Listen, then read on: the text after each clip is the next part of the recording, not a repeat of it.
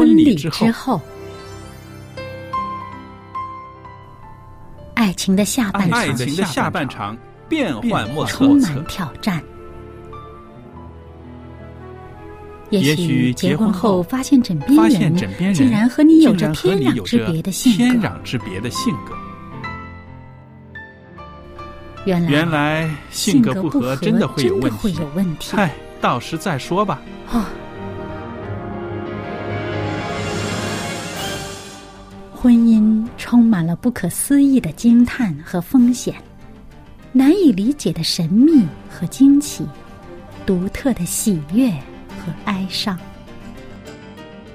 婚姻生活，此一时风平浪静，彼一时怒涛万丈。幸福的婚姻不不是没有冲突的，而是而是有能力解解决冲突。两个人总比一个人好，因为二人人劳碌碌同得美美好的果美好的效。夫妻夫妻是一起承受生生命命之之恩的爱到到永远远，爱到永远。爱到永远。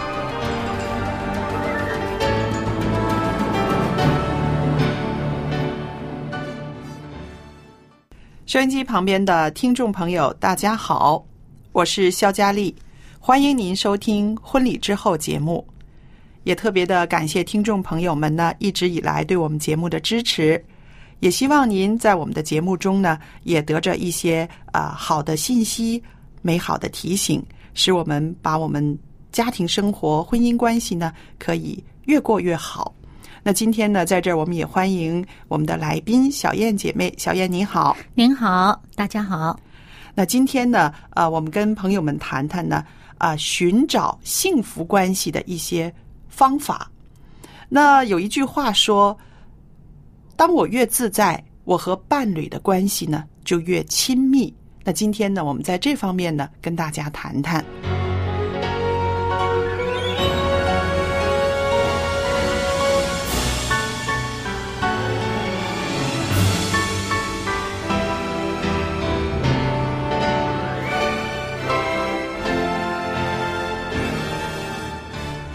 那其实呢，在婚姻关系里边呢，呃，特别是有这个亲密伴侣以后呢，往往会发现，在不同的阶段呢，其实都会面临各样的问题的，对不对？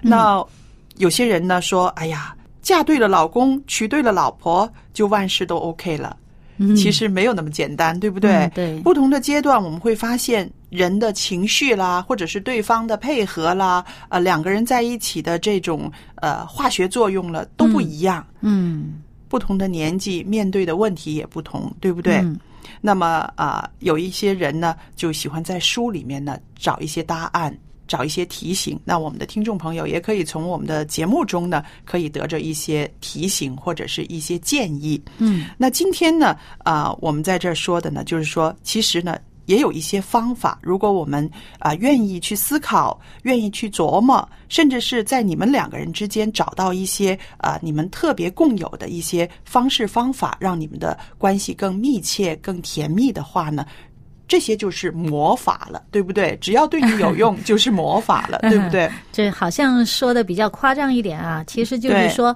呃，一种有效的方法，能够让你们呃达成更好的关系。那么把它形容成一个呃很有魔力的办法吧。对呀、对呀、那我在这儿呢，先举一个例子，小燕你听听，然后呢，我们想一想啊，这个人他的转变呢，最关键是在哪里？嗯啊、有一位女士，她现在呢已经是一位啊、就是心理咨询师了。她小时候的日子呢，是过得跟普通的小朋友有些差别的。她从小呢，就是看着她爸爸不断的、不断的干什么？结婚，不是不断的买东西，不断的结婚。好多段婚姻、啊，对他爸爸不断的结婚，然后不久之后呢，就会跟这个新妈妈又会怒目相视，又吵着闹着要离婚。那么让这个呃小孩子的心里呢，就蒙上了很多的不安。嗯长大之后呢，他也经历了一场亲密的关系，有十年之久。嗯，可是呢，他就不知不觉的就拿着放大镜来检视对方的言行，检视一下，看看他是不是符合这个不负责任爸爸的模样。就是说，我们说他拿着放大镜不是找他的优点，他是一直在对照他有没有一些情况是跟他自己的父亲是相似的。嗯，因为他觉得他自己的父亲是不负责任的对，，让他嗯看到了很多就是婚姻中丑恶的那一面了。嗯那么这个女孩子她一直以来真的是呃爱的很痛苦，也是不断的指责对方，她也忘掉了这个呃亲密关系中自己必须要负起的责任。他不知不觉的呢，就好像当年他的父亲一样，把所有的错呢都归咎于他的伴侣。嗯，那么后来呢潜移默化了，对，后来呢，他有一些转变。他说：“他说，经过体验之后呢，我了解，如果想获得满意的亲密关系，需要厘清原生家庭对自己的各种的影响，了解自己和伴侣在亲密关系中的这个真实的样貌和期待。”嗯放下原本种植在内心的一些预设的想法，才能够真的学会聆听和沟通。这是一个关键，我觉得这种反思，对这个反思，如果缺乏了这个反思，可能他的和伴侣的关系还是一样的重复又重复，对吧？所以呃，如果总结一下刚才他自己说的这一段话呢，其实就是了解自己，了解自己，了解对方，嗯，还有呢，就是放下自己的这种不切实际的期待，对，就是说你要对现在以及未来抱有期望，就而不是说你预定了，对。呃，一定要发生什么事情，什么事情都要在我自己所定的这个框框里面。是，啊。所以说要有一个开放的态度面对现在和将来。嗯，那其实说白了就是要了解。你不了解自己的时候呢，不能够真正的面对你自己的个性、你自己的历史，是，给你自己的影响，也不了解对方，就是说你不知道对方需要的是什么，嗯，那你就不能给他所需要的，以致达成你们两人之间的互相的这种满足，对不对？是然后呢，呃，还有呢，就是要把自己的这种成见放下。嗯，那正是这个了解了解自己呢，就截止了他那种惯性的思维，因为惯性的思维是他爸爸给他留下的一个一些印象，对不对？他这个是他的一个惯性，他是这种承袭来的东西。对嗯，他审视他的伴侣、审视男人的时候，他就会想到他的父亲，然后用那个来对照，这是一个惯性。但是当他反思，愿意停下来，愿意了解到底我想要什么，到底我的原生家庭给了我一些什么不好的一些影响的时候呢，他的行为和思维模式呢就开始改观了，对不对？啊，你看看他其实，嗯。他现在是一个心理咨询的一位啊，可能是呃心理呃学家，或者是是这个呃心理辅导员，或者是这个这个呃心理医生之类的。其实我觉得，因为他的想想从事的这个领域，也让他开始反思自己的呃内在的东西。对，啊，所以这个对他自己也是很有帮助的。嗯所以呃，但是呢，往往当一个人还没有达到他。这个这个呃，这个专业他该有的水平的时候，有时候他会拿着这个当镜子一样去考察别人，对，就变成一个审判审判官一样的，拿着这些框框，拿着这些理论去考察别人。对，所以你看他过去的这些年哈，这十年的关系，我不知道他在这个成为心理咨商师之前，呃呃，是不是有这么长的时间哈，在学习这个这个专业？嗯，但是我就发现，当一个人他在这个专业内还不够成熟的时候，嗯，他往往他就会成为一个拿着这个本本，拿着这个书就去套往别人身上套，嗯，然后呢就开始去这个人不符合什么，那个人不符合什么，往往他还没有深刻的去套自己，对，那你刚刚提的这一点很对，就是说这只是一种知识，嗯它可能是一种知识，但是我相信最关键的是他自己觉得不满足，嗯因为他和伴侣的这十年下来的这个关系，让他没有得到满足，他想去改善。嗯那最要紧的是，他想要去改善的这一步，嗯这个就是关键了，对不对？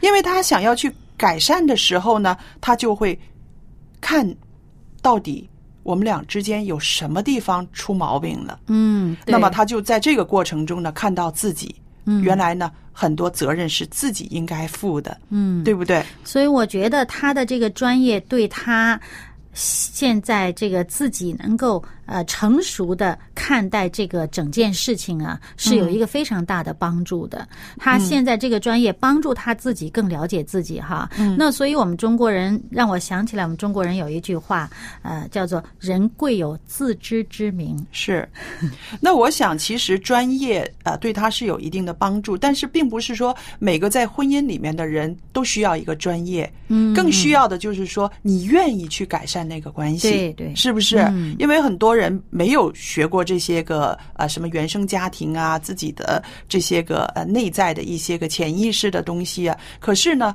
会。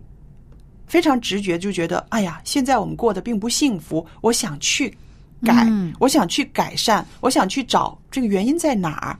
嗯那有了这个动力的时候呢，其实那些个知识呢，我们是可以啊，可以慢慢学回来的，对不对？”。呃，人其实都有一些直觉和感受。嗯你就刚刚我们呃，像你说的，其实这些感受已经是给他的一个信号了，就是告诉他你需要去认识自己，你需要去调整你。与你配偶之间的这种关系，这个嗯相处的方式、啊，其实我们人自己都有感觉的嘛，对不对？嗯就好像你一开始在节目开始的时候说，当我越自在，我就越亲密啊。这个呃，自在的时候是什么呢？真是就是说人活的。嗯，感觉到没有那么大的压力啊，是与对方相处觉得轻松，然后呢，啊，其实真的是活出自己本来的样子，嗯是最舒服的。是啊、你刚刚说的这些呢，正好像一个诗人所形容的这个亲密的关系啊、我相信这位著名的西方的诗人纪伯伦，他的名字大家听过。啊，纪伯伦，对他形容这个亲密的关系的时候呢，描述的非常的呃美，也非常的形象化。他说：“彼此相爱，却不要使爱成为枷锁，如同琵琶的各个弦是分开的，却在同一乐曲下颤动。”嗯啊，想想也是，是不是？嗯明明是独立人格的两个人，但是呢，因着爱的关系呢，他们要同奏一曲。那这个时候呢，就需要很多的啊、两个人的配合，是不是啊？也需要彼此的尊重，各自有自己的活动范围。那么我想呢，啊，我们说的这个亲密的关系，就是可以自在，但是呢，可以很亲密的。嗯。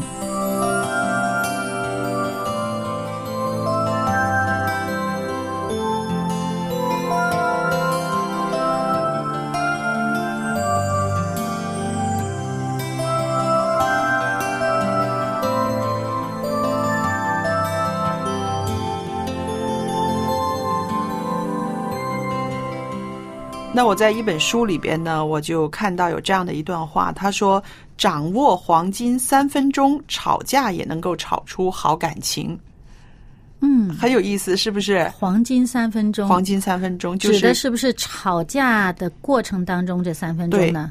刚开始的时候，哦，就好像呃中风的病人，或者是心脏病发的病人，嗯或者是灾难的一些个受灾者，他都有一个黄金的时间，在这段时间呢，你处理的好呢，这就可以逆呃转整个逆转。对嗯那有一位黄先生，他是一个大机构的一位总负责人了。他的呃这个看法很有意思。他说啊，呃，常常看到一些美女配上不怎么样的男人，哎呀，一位帅哥选了姿色很平凡的另一半。他说：“你觉得惊讶吗？”但是其实我觉得他们很聪明啊，他们用上了一个魔法能力，就是选了最适合他的，而不是别人认为最好的人。所以呢，可以平和相处，这是最重要的。嗯这是他对一些个啊男人女人配合在一起的，就是结合在一起的一些个他的观念。然后他说到他自己的这个啊婚姻生活了，他说回想啊结婚三十八年来以及在啊事业上的这些个经验，我发现再怎么要好的夫妻呢，都不可能不吵架。啊，重要的是，当一方发脾气的时候，另一方呢一定要忍下来，不能够两个人一起发脾气。如何忍下来呢？我认为沉默、微笑就好了，不要顶嘴，以免不该讲的话冲口而出，伤到对方的心。那个痛啊，可不是一下子可以恢复的。那原来他这个黄金三分钟，就是在刚刚吵架的时候，嗯，看你用什么方法应对。嗯啊，你忍下来，你微笑，你不发脾气，不顶嘴，那么这三分钟就让这个情况逆转了。嗯，呃，这个我觉得啊，也真的是很有意思哈。你看，嗯一个人如果他的这个呃两夫妻哈关系特别的好，嗯。那么即使再好，他这里面说哈，即使再好，也不可能不吵架，因为毕竟是两个人，他有一些观念不一致的时候，不一定是吵。架嗯。啊，但是他可能会有一些争论呐、嗯。有一些辩论呐、有一些大家的观点不同的时候，嗯。呃，争持不下。其实呢，呃，我们就想想哈，两夫妻他嗯，总是两个人嘛，是关系再好也是两个人。对那么你就说他哪怕是一个人，哎，你自己一个人是不是还有自己跟自己内心在吵的时候呢？是也会有的嘛。即使是一个人，他都不是说一个观念到底的哈。是所以说两个人总会有不一样的时候。那么这个不让他呃造成伤害是最嗯。重要的。是，所以呢，他说为什么其中一个人要忍下来？但是我们平时夫妻相处哈，呃，困难的是，嗯，往往可能需要忍下来的是同一个人，嗯嗯，往往都是那一个人在忍，嗯，所以嗯他就会觉得特别难，这日子呢特别委屈哎，嗯。特别的不好过这个日子哈，嗯。忍着忍着就觉得我的忍耐是有限度的了，嗯。嗯，其实这个时候呢，嗯，还需要什么呢？还是不能跟对方顶嘴，嗯啊、还是微笑沉默。那永远沉默的都是你啊！嗯，嗯那时候你怎么办呢？对，我明白。对，呃，但是呢，今天呢，我跟一位师母在在聊天的时候呢，我也得着一个挺好的一个一个建议。嗯那她说到呢，她说有的时候呢，呃，她跟她的丈夫呢两个人有意见相左的时候，嗯然后她说我也不去啊、呃顶撞他，我只是跟他说这件事不是我们协议好了吗？嗯。哦，那就是说呢，他们在平常心平气和的时候，常常有很多的协议，啊。有很多的倾谈，呃，把这个问题拿出来，两个人一起讨论、辩论，不是在气头上的时候要说个究竟，嗯嗯。而是说平常的时候就就会谈论，然后大家有一个协议，或者是有一个共识。然后他说，当他忘了，或者是他呃。又在犯这个事儿的时候呢，我就会告诉他这件事不是我们已经协议好了吗？哇，我觉得这是非常冷静的一个冷处理的方法，对不对？啊，我觉得这个办法真的是很有智慧、很有嗯生活智慧的一个办法。就是说，你们平时没有发生争执的时候，就大家有一个共识，嗯啊，如果发生矛盾、发生争执，要怎么处理？嗯，然后大家都把这个作为一个去坚持的一个守则啊，是啊，好像一个家规一样的。嗯那么，当呃事情发生的时候，大家都遵守这个家规。嗯。那我也相信呢，这也是他们的一个经验之谈哈。嗯呃，肯定是在以前的时候呢，会有过几次这种为这些事情呢两个人啊、呃吵嘴的这个经验。嗯如果不是的话，不会说可以发展出一个这么好的一个、啊、系统 系统来，对不对？那我就想到，可能就是在他们啊。有过这样的经验啊，为这些事情争吵的时候，反而那个时候会破坏两个人的感情，也没有一个啊解决的办法，气头上嘛，对不对？嗯可能是发现了这个，就好像我们刚刚举的那个呃一个例子，就是那个咨询师、那个嗯心理咨询师一样，嗯当他自己发现发现，哎呀，这样下去不行，他想愿意改的时候，他开始有反思、有思考，然后找一个方法了。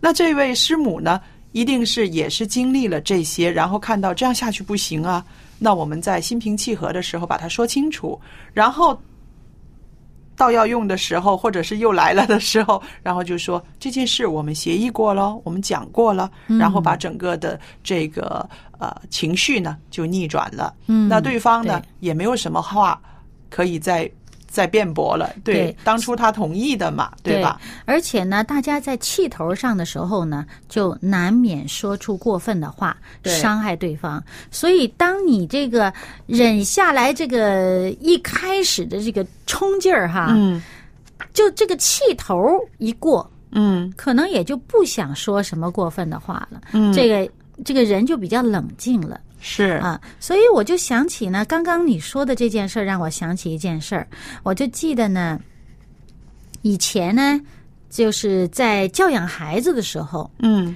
我们有一个方法，就是说定家规。嗯，这个家规呢，贴在门上，是啊，一家人一起商量一个家规，然后这个嗯。家规贴在门上。这个贴在门上的家规是所有家庭成员都要遵守的，包括嗯。爸爸妈妈和孩子。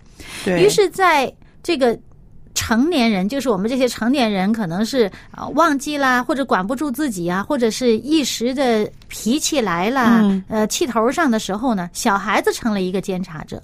啊，对对，然后小孩子，我们授权给他，嗯。就是说家庭成员不管谁犯了错，嗯。其他人看到了都有权提醒他，说嗯家规如此，我们大家一起协议好了的，大家都嗯应该遵守这个守则。是让我们的家庭能够呃过得好，这个日子能够过得好。